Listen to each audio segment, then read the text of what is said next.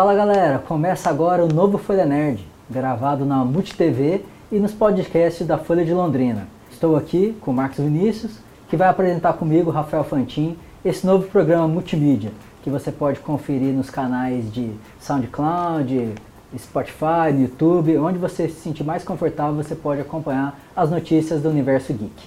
E para a gente começar aí com o pé direito, nós vamos falar de um assunto que todo nerd adora, Star Wars. Essa saga, né, teve o seu último filme é, lançado no mês de dezembro e tem causado uma grande repercussão entre os fãs dessa história de mais de 30 anos que mudou a história do cinema com o George Lucas, né? Ascensão Skywalker é o assunto de hoje. We're not alone. Good people will fight if we lead them. Keep telling me they know me.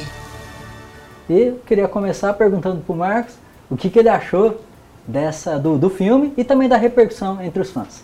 Vamos tudo lá. bem, Marcos? E aí, Rafa, tudo bem? Beleza. E aí, pessoal? Bom, a gente veio aqui hoje para conversar sobre Star Wars e a gente vai ter muito pano para conversar é, durante todo esse programa, não só nesse episódio, mas a gente pode voltar a falar sobre isso em todos os programas. Mas Star Wars é algo que me encanta, né? Quem me conhece sabe, o Rafa conhece eu já há um tempo. E o filme, como o Rafa disse, é um filme que encerra uma franquia de mais de 40 anos, né? E esse ano a gente teve o episódio 9, que já ultrapassou um bilhão de dólares mundialmente. E querendo ou não, teve assim, um, um, foi um divisor de águas, sim. Né? Eu particularmente gostei do filme. O filme ele encerra a franquia de uma forma ok, plausível, fecha todos os arcos que estavam né, soltos. Porém, teve algumas coisinhas, algumas tomadas de decisões ali do diretor, do J.J. Abrams, que foi isso que gerou essa repercussão, porque teve muita gente que desgostou daquilo que o J.J. fez dentro do filme. Então, assim, é difícil você lidar com um fã que gosta muito da saga, gosta muito do filme e não gostou desse filme. Ao mesmo tempo que alguns fãs, assim como eu, que gostaram do filme, às vezes ficam sem alguns argumentos para poder defender o longa e defender a, a, obra de um modo geral.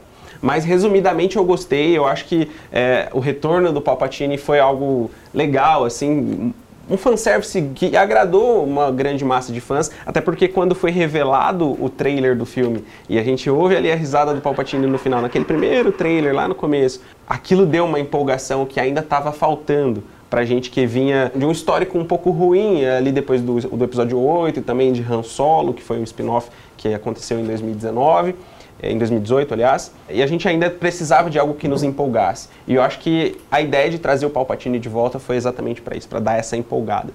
Talvez o fechamento não, foi, não tenha sido tão bom, mas eu acredito que foi uma estratégia legal que deu lá no início essa empolgada e fez com que a gente gostasse daquilo que foi entregue no filme. Sim, e, e para quem acompanhou principalmente essa terceira trilogia, você acha que essa questão do, do Palpatine acaba é, forçando a pessoa a remeter a, a, a, toda a história, a entender toda, toda a questão desde Anakin Skywalker, todo o clã Skywalker também, entender essa relação que o próprio Darth Vader tinha também com o Palpatine. Sim. Você acha que essa questão do fanservice, isso, isso ajuda ou não ali as novas gerações a se encantarem também com esse universo de Star Wars? Eu acho que assim, é complicado a gente às vezes querer exigir demais desse arco principal que a gente chama de canon. É, por quê? Porque o canon está é, tá ali justamente para ser trabalhado dentro de um arco só. E esse arco é o arco da família Skywalker. E às vezes a galera não entende que dentro dos nove filmes eles pensaram única e exclusivamente como trabalhar o arco da família Skywalker e fechar isso dentro desses nove filmes, que foi o que fizeram com o episódio 9 agora.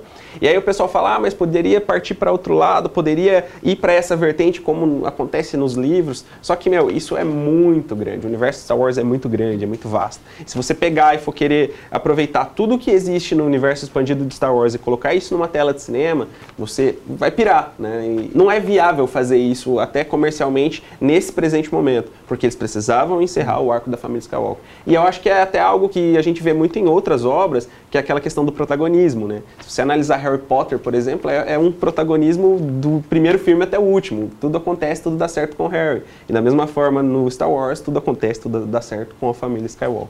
E uma alerta de spoiler aí para vocês, né? Quem não viu, a, a, vai spoiler agora, né? Esse romance que ficou, que a gente achava que Kylo Ren e, e Rey fossem primos, fossem irmãos, mas não, existia ali uma, uma questão afetiva, um romance entre os dois mesmo, né? É, queria saber, Mark, gostou dessa opção, desse final?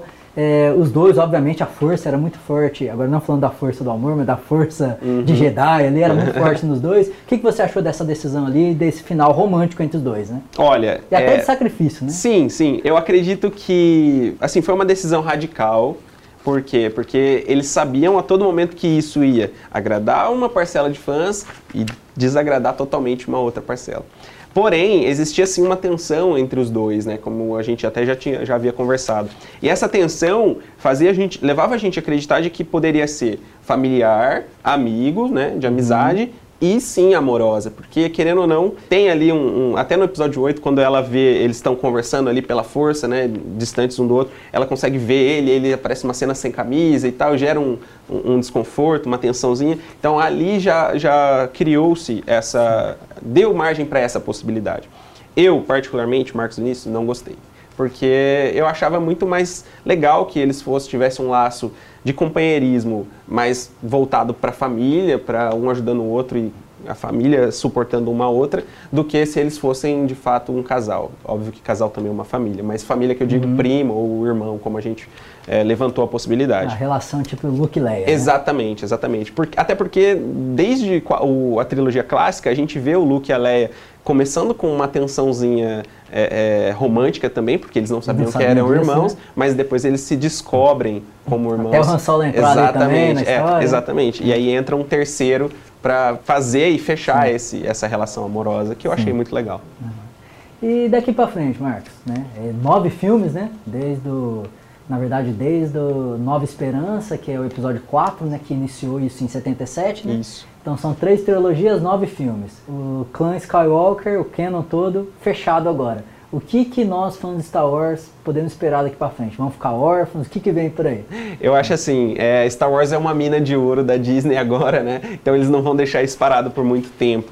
É, eles anunciaram que esse seria o último filme, mas o último filme da saga Skywalker, da franquia, ou melhor, da, da história Skywalker, fechando e encerrando esse ciclo e consagrando esses personagens como heróis. Porém, daqui para frente, a gente já tem hoje sendo explorado pela Disney é, muito material expandido através de outras mídias, como livros, quadrinhos e até séries agora é, na sua plataforma de, de, streaming da Disney, que é o Disney Plus. Então, assim, daqui para frente, a gente já tem programadas duas séries, que é a série do Mandaloriano e a série do Obi-Wan Kenobi, que elas já estão confirmadas para serem distribuídas pelo Disney Plus. E daqui dois anos, a gente tem lá em 2022 o retorno de uma trilogia nova, uma trilogia totalmente nova, com personagens novos, talvez alguns personagens fazendo uma ponte entre personagens que a gente já conhece, como o próprio Yoda, que a gente sabe que ele é um, um, ser de uma raça que vive por muito tempo, então é bem possível que ele esteja nessa outra trilogia, que se passará 400 anos, por volta de 400 anos antes de toda a história da família Skywalker. Então, assim, tem muita coisa legal. Quem acompanha o material do Universo Expandido sabe que tem material para ser trabalhado e ver isso no cinema vai ser muito legal, porque eles têm daí agora as críticas, eles têm os, os, uh, as reações negativas e as positivas do que eles já fizeram, e eles podem explorar isso e, e polir ali esse conteúdo que eles vão trazer novamente para o cinema. Para continuar assistindo agora, só tem o Mandaloriano, né? E como é que estão as questões de o Mandaloriano chegar no Brasil oficialmente, né? E essa série já terminou? Como é que ela tá essa primeira temporada se desenrolando nos Estados Unidos? Então, a gente teve o lançamento da série oficial lá nos Estados Unidos já e nos países que já estão disponíveis esse serviço de streaming da Disney, é, cujo qual no Brasil ainda não foi liberado. A gente tem uma previsão, se eu não me engano, para setembro e outubro de 2020 ser lançado oficialmente aqui no Brasil para que a gente possa assinar e consumir esse conteúdo. Dessa forma, a gente já vai conseguir assistir a primeira temporada do Mandaloriano, que já está finalizada, já foi concluída, já terminou, são oito episódios que já estão lá disponíveis no Disney Plus e assim que liberar aqui no Brasil a gente já pode assistir. A segunda temporada está programada para novembro de 2020, desse ano também. Então, quando já tiver o, o, liberado o serviço aqui, a gente espera um pouquinho e é lançada a segunda temporada, a gente já vai poder assistir a segunda temporada é, em tempo real, em lançamento real, junto com o mundo inteiro. E no próximo episódio nós vamos falar sobre The Witcher, essa série que chegou no final do ano no Netflix e também é um outro universo enorme com livros, games e outras coisas mais que você vai ficar sabendo no nosso próximo Folha Nerd aqui, tá bom? Obrigado pela atenção e até mais. Valeu, gente. Um abraço.